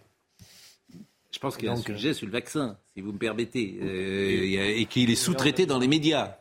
bien sûr qu'il y a un sujet sur. et en tout cas, là, précisément. gynécologique. Et avec cette idée que des femmes aussi. Et moi, ce que je pas en parler. Oui, mais ce que je trouve euh, absolument sidérant, je le répète, c'est que cette parole et les journalistes n'ont même pas besoin de se parler, ils s'autocensurent eux-mêmes. C'est ça que je trouve, et, et, et, et, par un biais idéologique, euh, c'est quasiment être d'extrême droite que de publier votre livre. Oui, je sais, on me l'a dit. C'est ça qui est sidérant dans ce pays. C'est-à-dire que c'est ça qui est absolument incroyable. Le problème existe dans tous les pays, si j'ai bien compris. Donc, oui, sauf qu'il y a des pays. à la France. le collectif Moi, je, il y a des sais pas, j'ai du mal à dire de mes confrères. Des enfants, il y a des pays qui ont arrêté la vaccination des femmes enceintes. Donc il y a des pays qui sont pragmatiques, qui disent on n'a pas de recul une fois qu'on a des données, on ajuste. un vaccin, c'est toujours, il y a toujours, c'est un calcul de bénéfice-risque. C'est-à-dire, bien évidemment, que le vaccin, il y a un certain nombre auprès d'un certain nombre de personnes. Je suis heureux de vous l'entendre dire. Le tout, c'est qu'on puisse mesurer avoir pleinement conscience de quelle est la réalité de ces effets indésirables, mm. Et à partir de là, voir quelles conséquences on peut en tirer. Est-ce qu'éventuellement, sur certaines personnes, faut renoncer à la vaccination? Est-ce que même, au cas extrême, auquel je ne crois pas une seconde, il faudrait euh, arrêter la vaccination pour tout le monde? Je, Sincèrement, c'est pas du tout ce qui semble être la, la, la réalité. Mais euh, voilà, mais au-delà de ça, c'est difficile de... Voilà ce qu'on pouvait dire. En tout cas, je vous remercie et, évidemment de votre témoignage. Et moi, je suis sensible évidemment euh, à, tous ces témoignages qui viennent sur notre plateau et à qui je donne simplement la parole. Et pour le reste, je n'ai pas l'expertise, mais j'entends ce, ce, que vous dites. Euh, Adrien Quatennens, je ne suis pas un agresseur. Il a donné une longue interview hier euh, à BFM. Je ne sais pas si vous avez vu cette interview. Bon, je ne suis pas sûr qu'il ait pris exactement la, la mesure euh, à la fois de ce qu'il a fait et des conséquences, mais bon, euh, en tout cas, c'est ce qu'il a dit. Je ne suis pas un agresseur. Est-ce qu'il doit revenir en politique ou pas? Est-ce qu'il a payé, comme disent certains? Bah, C'est les questions que je vais vous poser dans un instant. Adrien Quatennens. La violence n'a jamais caractérisé cette relation. Il y a eu deux années compliquées, peut-être on va y revenir, deux années euh, d'intenses ruptures et d'intenses retrouvailles, mais d'aucune manière cette histoire peut euh, être estampillée du sceau des violences conjugales. Oui, il y a eu une erreur de ma part, une faute.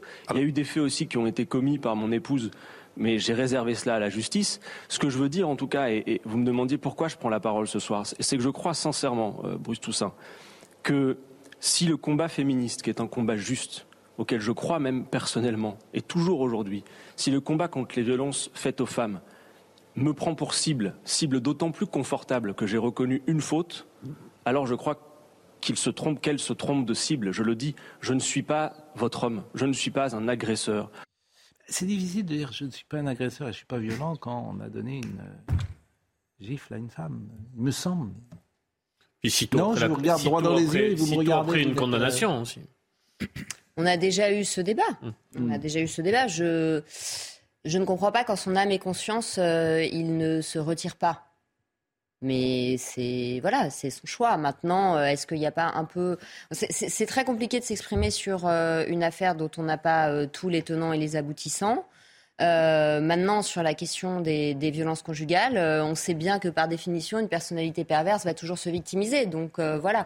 Est-ce qu'il y a un abus, une volonté politique interne à LFI de flinguer les hommes au sein du parti, ce qui serait très grave? Ou est-ce qu'il Mhm. y a une volonté chez lui de se maintenir coûte que coûte Et alors, ils ont vraiment la main légère en l'excluant pendant quatre mois parce que s'il a été violent, je souhaite à cette femme de s'affranchir de tout besoin à l'égard de cet homme et de pouvoir le raccompagner à la porte le plus rapidement possible. Mais dans les deux cas, c'est très difficile de se prononcer. On n'a pas les, enfin, on n'est pas procureur. On n'est pas procureur. Maintenant, Alors, je alors, suis. pour- euh, le- le- il est vrai que les personnalités narcissiques et les personnalités euh, qui tolèrent pas la frustration vont très facilement passer à l'acte d'abord des humiliations et un jour, pourquoi pas, un geste violent. Et quand il y a un geste violent, il peut y avoir 100 gestes violents. Oui, Il y, a, exactement. il y a deux choses quand même qui sont, euh, de mon point de vue, insupportables. La première, c'est qu'une fois encore, il recommence à sortir euh, l'argument de c'est le ministère de l'Intérieur, c'est la police, c'est les médias, etc. Ça, c'est insupportable. Il y a des faits, il l'a lui-même avoué. Donc, euh, c'est pas les, c'est pas le ministère de l'Intérieur, c'est pas la, c'est pas la police et c'est pas les médias. La deuxième chose, c'est que régulièrement, sans arrêt, et les filles en particulier, est dans un espèce de rôle de procureur. Il demande régulièrement, chaque fois qu'il y a le moindre soupçon sur un homme un politique homme. qui n'est pas euh, de leur parti, ils demandent la démission, etc. Ils l'ont fait avec, euh, le, avec Darmanin, ils l'ont fait avec d'autres députés, etc. Et donc, que ce soit le même qui aujourd'hui est les mêmes, parce que LFI, dans un premier temps, a tout fait pour nous dire qu'il n'y avait rien, qu'il ne se passait rien, etc. Que ce soit les mêmes qui aujourd'hui jouent les, les, les, les victimes parce qu'ils seraient... c'est- Voilà, il y a quelque chose, une contradiction. Et j'ajoute une, et procureur. j'ajoute une dimension, c'est le timing de sa communication. C'est-à-dire qu'il fait un plaidé coupable. À la limite, il a une réponse judiciaire, la victime a une réponse judiciaire rapide, qu'aimerait beaucoup de victimes dans notre pays. Et dès le lendemain, un format d'interview euh, très fort, où il a quand même euh, un tapis rouge médiatique déroulé pour s'expliquer, pour se justifier. dirais, là, Oh, Bruce trouvé- Toussaint lui a posé les questions. Oui, non, non, euh, Bruce Toussaint, mais il a posé les trouvé- questions qu'il fallait. Non, mais je, je, je l'ai trouvé revenir, quoi, médiatiquement, avec une certaine forme de passant à autre chose. Ça m'a beaucoup dérangé. Gérard Leclerc, Gérard Carrero. Moi, mon opinion, de façon brève, si vous voulez, sur le sujet, je ne connais pas M. Katnas, je ne l'ai jamais interviewé. Bon, je- c'est la nouvelle génération, je le connais moins bien. Simplement, Mais c'est mieux, va il le a décrocher. été- il a été jugé, il a été jugé, puisqu'il a été condamné à, à, à quatre mois de prison avec sursis. Oui. Et d'ailleurs, une condamnation. euh, assez. Euh, non, certains les- ont dit très lourde. Bon, je la trouve- a elle ne me paraît pas hein. inadaptée par rapport. Mm. Je trouve que c'est grave ce qu'il avait fait. Et donc, ça me paraît à peu près dans l'ordre ce qui est Mm. adapté. Mais la question après est une question politique. Il a été élu député. Il a été euh, donc jugé. Il me paraît tout à fait normal qu'il soit encore au Parlement. Et la seule chose, parce qu'il a été, et son mandat continue de courir jusqu'à la fin de l'Assemblée nationale actuelle. Il me semble que si j'avais été à sa place, pour, pour, clar- pour clarifier le débat de au suffrage universel. je me- j'aurais, j'aurais, voilà, j'aurais soumis mon cas au suffrage Il explique universel. pourquoi il ne veut pas. Alors, je vous propose un deuxième passage. Vous parlez du débat politique qu'il y a derrière. Moi, je trouve que le débat psychosocial latent qu'il y a derrière ça, c'est la question du type de personnalité qui arrive au sommet de la pyramide sociale. Bien que sûr. ce soit en politique, que ce soit Bien dans les grandes entreprises avec le management, on observe quand même qu'il y a de plus en plus un management pervers et que les, les- les personnalités Non. qui sont au sommet de la pyramide sociale sont de plus en plus Je des pense que personnalités c'est le quand même contraire, très euh. Avec des, des, un sorte de comportement de toute puissance où tout est permis parce qu'on a du Je pense pouvoir. que c'est le contraire, euh, Marie-Estelle. il y a de moins en moins de personnalités, mais comme était De Gaulle en fait, avec un, un sens de valeur qui le dépasse. Et beaucoup de personnalités c'est le narcissiques contraire. euh, et perverses. Je pense que c'est le contraire, Marie-Estelle. C'est qu'aujourd'hui, dans la société, par exemple dans les grandes entreprises, euh, le management est quand même sous le regard de tout le monde. Vous pouvez pas faire n'importe quoi dans les très grandes La entreprises. perversité donne toujours de bonnes apparences, Pascal. Chère Marie-Estelle, vous, ne- vous- pardonnez-moi, mais vous n'avez jamais Non, mais travaillé on met dans... plus des mains aux fesses comme dans les années 90, mais se est-ce que vous ça. pouvez écouter? Mais non, mais c'est un sujet. voilà, franchement. Vous avez travaillé dans une grande entreprise Non. Ah oui, j'y suis passé en stage. Eh bien, oui, en stage. Moi, j'ai travaillé 20 ans. À TF1, je travaille depuis 10 ans. La grande entreprise, c'est pas du tout l'entreprise où le patron est euh, de droit divin, parce qu'effectivement, il n'y a pas de contre-pouvoir. Dans la grande entreprise, c'est vrai, Canal, c'est vrai, à TF1, tout le management est sous le regard des autres. Et un, chef ou un patron qui est, comme vous dites, pervers, ça peut se savoir, et à mon avis, il ne va pas rester longtemps en place. Je parle sous le contrôle de Gérard. Ce qui n'est pas vrai dans l'entreprise où le patron, chef d'entreprise de droit divin, alors là, il y a effectivement, il n'y a pas de contre-pouvoir. Vous voyez, donc je pense que c'est Mes collègues psychologues et coachs ont fait tous le constat que depuis dix ans, il y a de plus en plus des problématiques de management pervers. Donc Mais voilà. parce qu'on ne les relevait pas avant, je vous assure. Non, parce que je Moi, j'ai vu comment ça a évolué en l'espace de Gérard aussi, j'imagine, en l'espace de 40 ans. Mais écoutez, Marie-Estelle. la même chose dans les entreprises entre les hommes et les femmes que celle l'était il y a 40 ans. Eh ben alors moi, mon explication, elle est différente. C'est que je pense ah qu'il y a une évolution psychosociale et que depuis 40 ans, il y a un décalage dans la structuration de la personnalité et qu'on a moins des personnalités, comme je le disais, avec un surmoi et des interdits et qu'on a plus des personnalités de type narcissique. Mais ça, c'est validé par les études et les tests. on est obligé de rétalonner nos tests de personnalité. Marie-Estelle, je vais prendre deux exemples que je connais bien. Un entraîneur de foot, Giroud, Jean-Claude Suodo, s'ils managent leurs joueurs tous les deux aujourd'hui, comme il les manageait il y a 30 ans, mais c'est même pas possible. Ça explose dans la seconde. Pourquoi? C'est un management sur l'humiliation, sur la punition, bien souvent. Tout ça a changé. Et pareil, effectivement, Dominique pourrait le dire, dans... moi j'ai connu au tout départ de ma carrière, comme si je parle moi aux jeunes, comme on me parlait quand j'ai commencé dans l'entreprise, mais les jeunes, ils, me, me, diraient, vous ne me respectez pas. Euh, Dominique, Dominique est entré à l'équipe. Demandez-lui comment on lui parlait en 1970. Comment on vous parlait? 71, pardon. 1900. Chaque année compte, Pascal. Non mais, non mais c'est important parce que c'est important de le dire que ça va mieux en fait. surtout, il n'y avait pas une. Ça va mieux, euh, Marie-Estelle. Dans les entreprises, ça va pas mieux et je pense que vous n'avez pas compris de quoi je parlais quand je parlais de perversité. La perversité, c'est pas de, d'envoyer chier quelqu'un en insultant. Mais c'est la perversité. Aujourd'hui, justement, on ne la tolère plus la perversité. On ne parle pas de la même chose, c'est pas grave, on n'aura pas le temps de faire le débat. Vous coupez la parole. Mais bon, vous savez. C'est intéressant. Mais, euh, non, mais on en, comment dire, aujourd'hui, on ne la tolère plus précisément parce que la société ne, la tolère plus. Avant, elle était admise. on ne parle, pas de la même chose. Ben si, on parle exactement de la même chose, euh, chère Marie-Estelle. Je pense que la société va mieux, pour tout vous dire. Ah oui. Ah, je pense pas. Dans l'entreprise. Je pense que des choses ont été réglées, mais d'autres choses sont apparues et sont. D'accord, c'est pour ça que vous avez 300 000 démissions par mois aux États-Unis dans les entreprises, alors qu'il y a une inflation galopante. Les gens lâchent. Mais ça, c'est autre chose parce qu'ils ne veulent pas. Mais ça, c'est autre chose. C'est un autre débat parce qu'ils ne veulent plus. Parce qu'on est dans un système pervers où le travail ne fait plus sens pour beaucoup de gens. Ah, mais ça, c'est autre chose. C'est aussi un autre débat. Moi, je suis bah, d'accord avec vous. C'est pas sur le même débat. Voilà.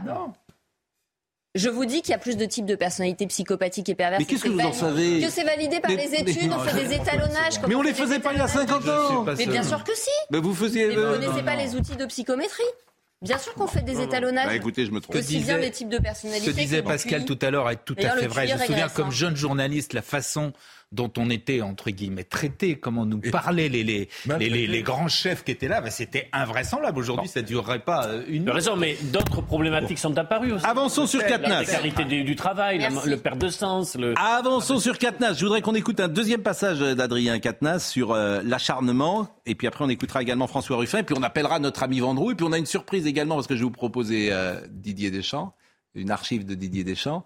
mais pour le moment. Adrien Quatennens, après cette digression.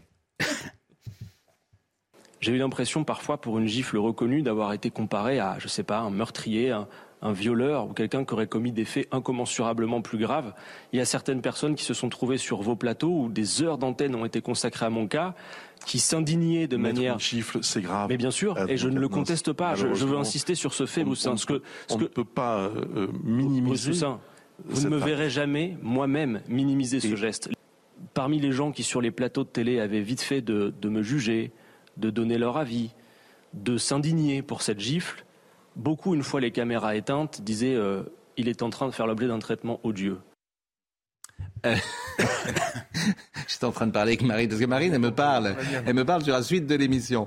Bon, euh, écoutons François Ruffin, qui a réagi ce matin sur RTL au malaise Katnas.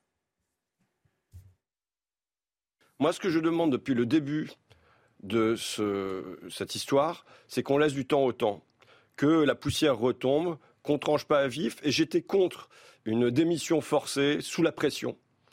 Et euh, je suis contre aussi ce qui a été tenté, un retour forcé sous la pression. Pour moi, ça, une année sabbatique n'aurait fait de mal à personne euh, de reprendre ses esprits, de se demander euh, comment on digère finalement cet épisode politique et judiciaire. Enfin, qu'il y a un temps de réflexion comme ça. Aller se représenter. Et voilà, c'est-à-dire que Adrien Quatennens, qui donnerait du poids à tous ces mots, où il, on prendrait conscience que précisément il a pris la mesure de ce qu'il a fait, s'il disait, bah, C'est fou cette incapacité à être humble, en fait. Non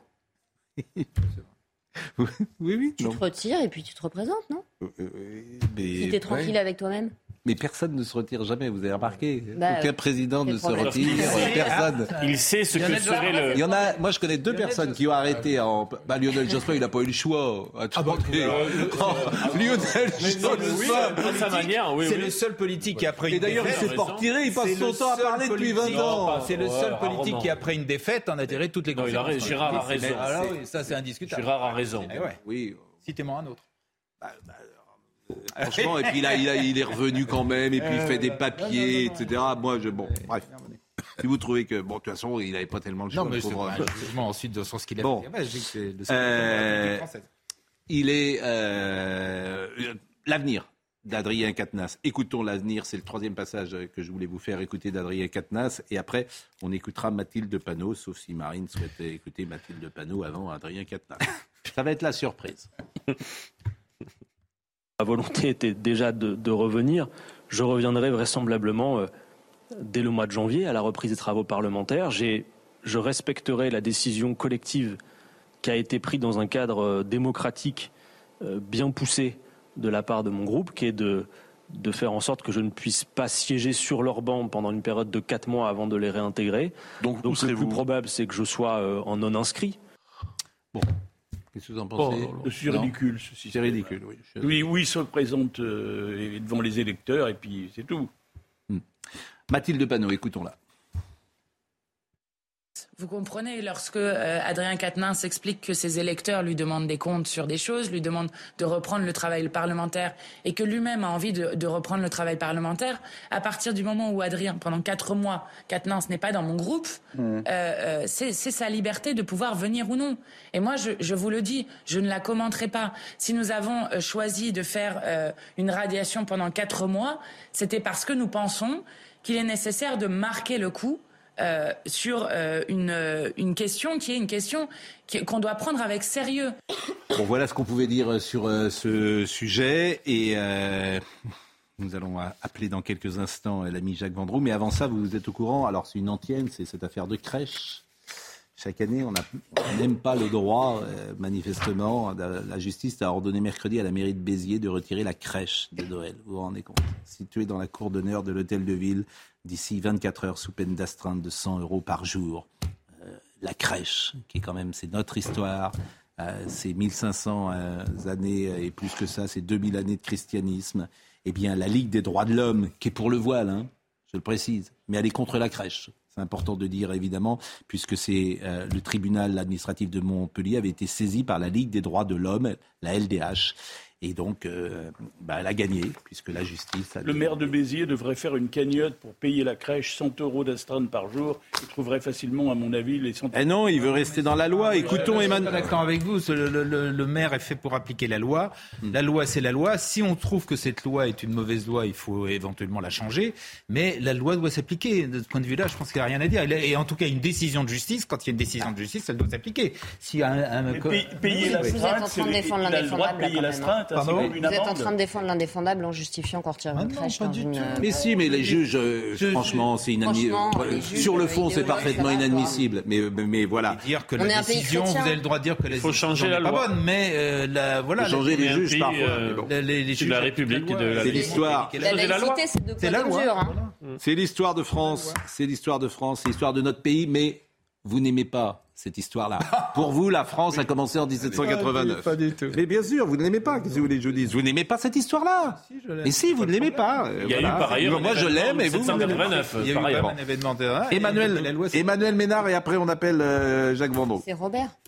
Non, c'est Emmanuel. c'est ça va- Je veux bien que vous fassiez, que vous m'engueuliez parce que je suis pas d'accord avec vous, et que maintenant, Emmanuel. tenez, je vais vous donner mes fiches, et puis c'est vous qui allez lancer euh, les trucs. Je suis votre petit gars, Voilà, pas c'est Emmanuel Ménard, sa femme, parce que Robert, il est en diète médiatique. médias, oui. Mais dites donc, vous êtes terrible en fait, hein Prise de pouvoir. Emmanuel Ménard. La crèche de Noël, elle, euh, elle oppose pas, elle divise pas, elle, euh, au contraire, elle rassemble. Et, euh, et c'était l'occasion, quand on l'a d'ailleurs inauguré comme tous les ans, quand on l'a inauguré le 2 décembre dernier, on avait les représentants de tous les cultes qui étaient à nos côtés, que ce soit les protestants, la communauté juive, les musulmans et, évidemment les catholiques. Tout le monde était là pour, pour, pour l'inauguration de cette crèche. Bon, euh, voilà ce qu'on pouvait dire sur ce sujet. Donc, on ne sera pas d'accord, évidemment. Donc, ça sert à rien euh, d'en parler.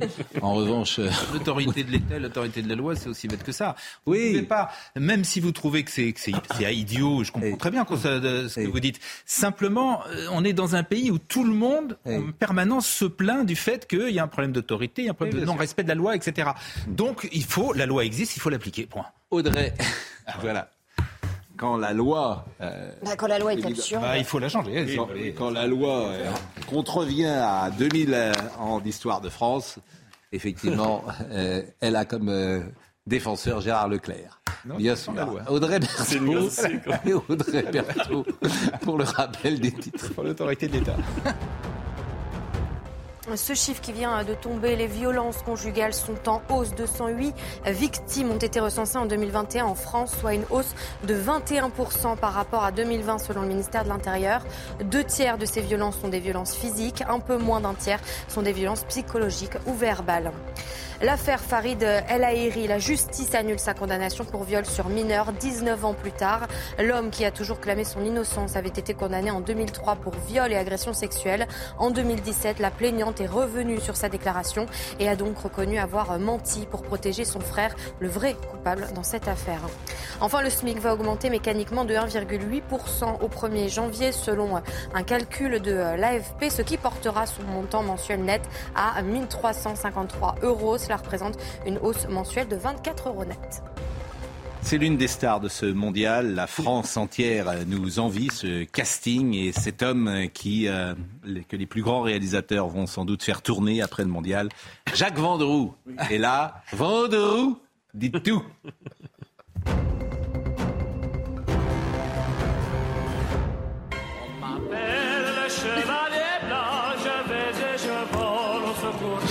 Il est là, mon Jacques.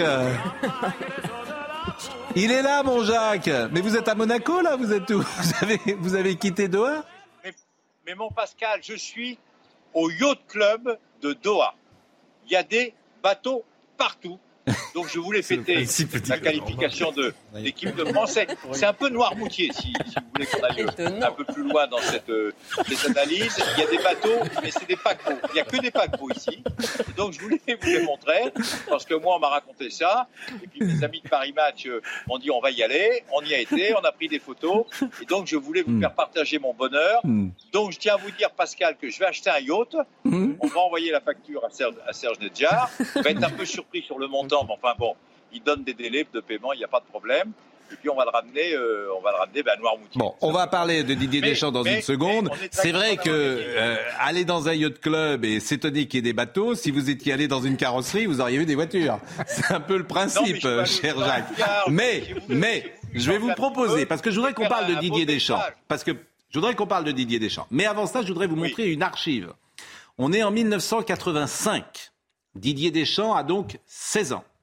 Et l'émission Téléfoot envoie Yves Kupfermink, que nous avons connu, qui a travaillé d'ailleurs dans le groupe Canal, envoie tourner, c'était Thierry Roland qui avait, m'a dit Yves qu'il l'avait envoyé là-bas pour euh, tourner euh, le tournoi international cadet en Hongrie. Vous vous rendez compte que Téléfoot couvrait ce genre d'événement. Didier Deschamps a 16 ans, il est déjà capitaine de l'équipe de France.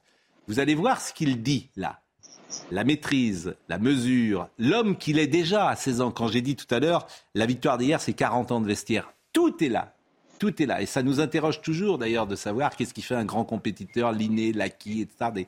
toutes les discussions que nous avons. Bah, Didier Deschamps, il a 16 ans, écoutez-le. Le deuxième match, si on voulait garder une chance de se qualifier, il fallait marquer beaucoup de buts face aux Islandais. On a fait un match, un bon match. On a su bien le démarrer, par comparaison à celui contre les Grecs. Puis bon, les buts sont venus, on a, pu jouer, retrouver notre jeu et l'équipe était bien en place. On a réagi face au premier match qui a été très très très dur pour nous.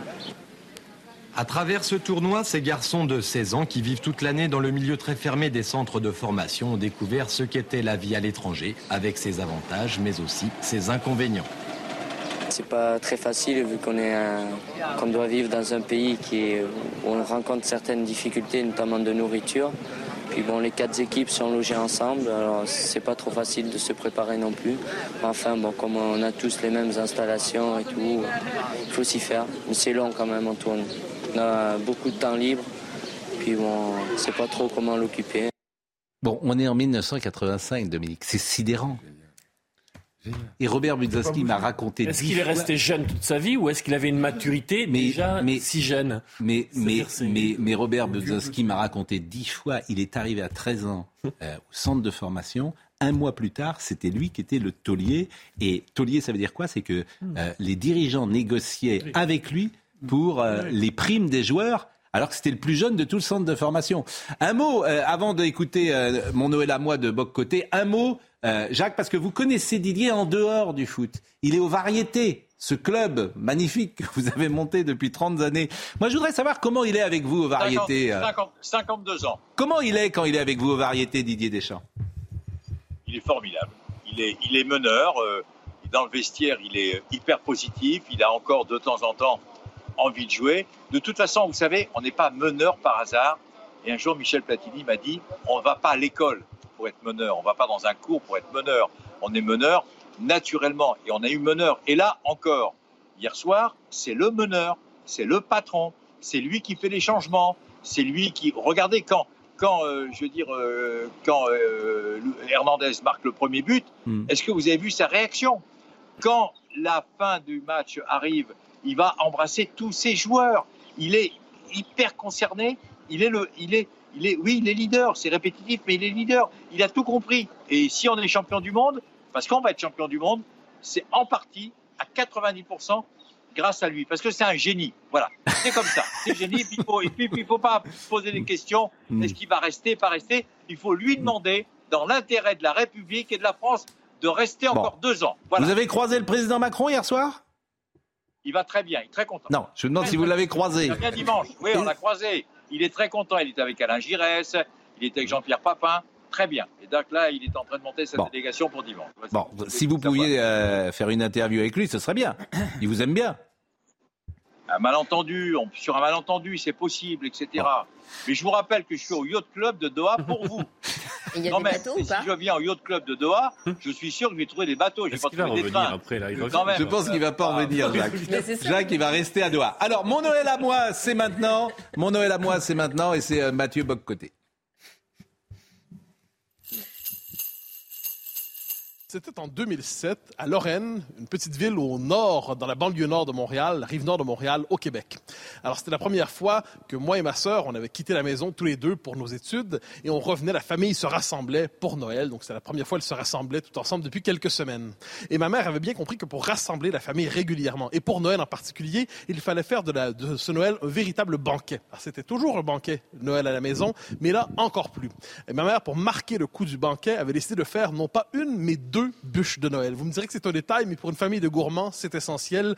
Une bûche aux crêpes, chocolat, café, caramel, dont je garde souvenir remarquable, et une bûche au sucre à la crème dans la tradition canadienne-française d'autrefois.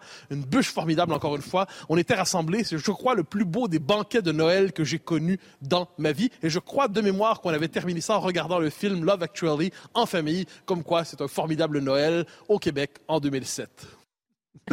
Où est mon cycle? C'était euh, le livre de Mélodie Ferron, à fausse couche, euh, préménopause, endorométriose, hémorragie, etc. Euh, vous pouvez lire ce livre et effectivement la contacter. Pourquoi pas? Je remercie Audrey Missiraka qui était à la réalisation, François Coulard qui était au son, Rémi qui était à la vision, Marine Lançon et Justine Cerquera. Je remercie vraiment Dominique de cette levée pour nous. Je sais que c'est toujours difficile le matin pour vous. Je vais vous renvoyer à votre bain parce que c'est l'heure de votre bain généralement à, 10h38. Et puis, je vais remercier celui qui a donc vu des bateaux dans un yacht club et qui a témoigné avec, force et amour. Merci, cher. Merci, cher Jacques. Et je vous aime. C'est ça que je voulais vous dire. Merci Jacques, merci Jacques. Jean-Marc Morandini dans, dans une seconde. De révélation, révélation. When you make decisions for your company, you look for the no-brainers. If you have a lot of mailing to do, stamps.com is the ultimate no-brainer. Use the stamps.com mobile app to mail everything you need to keep your business running with up to 89% off USPS and UPS. Make the same no-brainer decision as over 1 million other businesses with stamps.com. Use code PROGRAM for a special offer. That's stamps.com, code PROGRAM.